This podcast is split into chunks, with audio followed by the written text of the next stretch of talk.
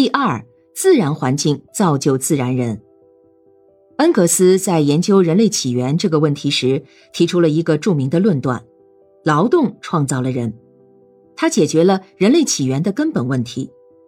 劳动创造了人，作为一个高度提炼的科学命题，它的全称判断则是：某种具有原始劳动潜能的类人猿，最终是在环境的迫使下，通过劳动才进化为人。这里，人们仍然看到了环境在促使人类起源的问题上起到了决定性的作用。首先，环境造就了具有原始劳动潜能的类人猿。那种最终是通过劳动才进化为人的类人猿，必须首先具有某种原始劳动的潜能，否则它就不可能在环境的迫使下去进行劳动。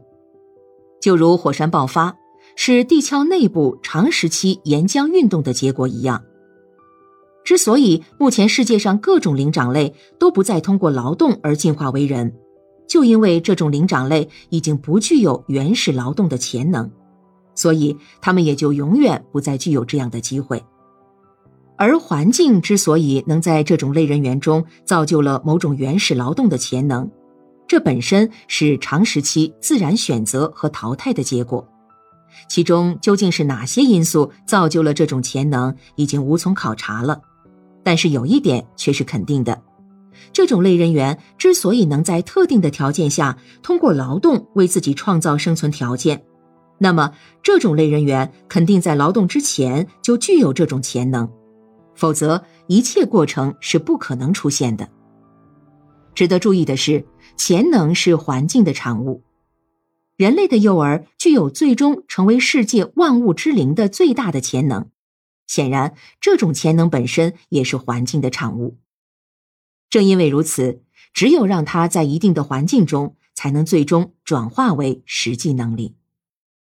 其次，环境的变化迫使这种类人猿去进行劳动，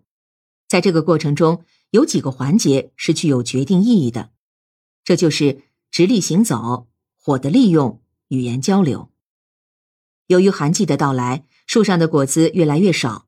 迫使原先在树上生活的类人猿到地上来觅食。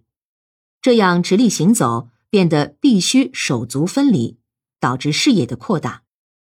相反的，在季节温暖的森林中生活的类人猿就失去了这次进化的机会。火的利用不仅使到地面行走的猿类大大增强了抗御自然的能力，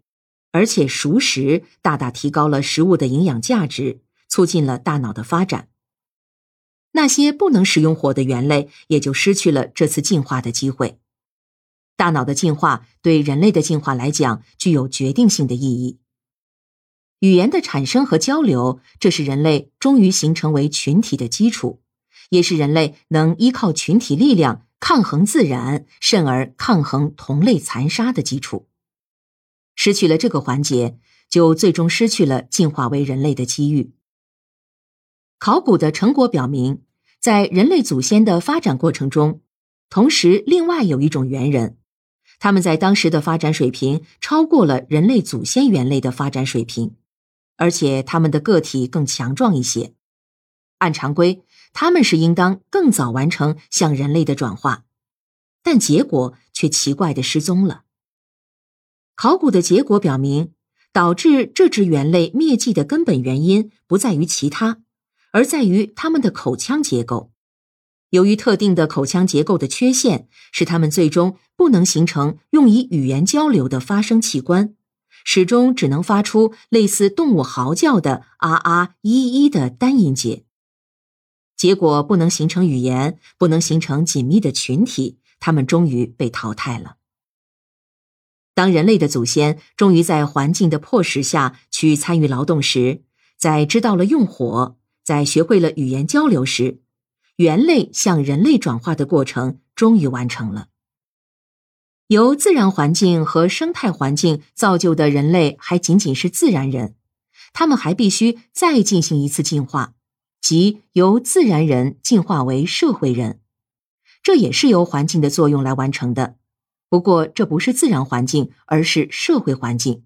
即由社会环境造就社会人。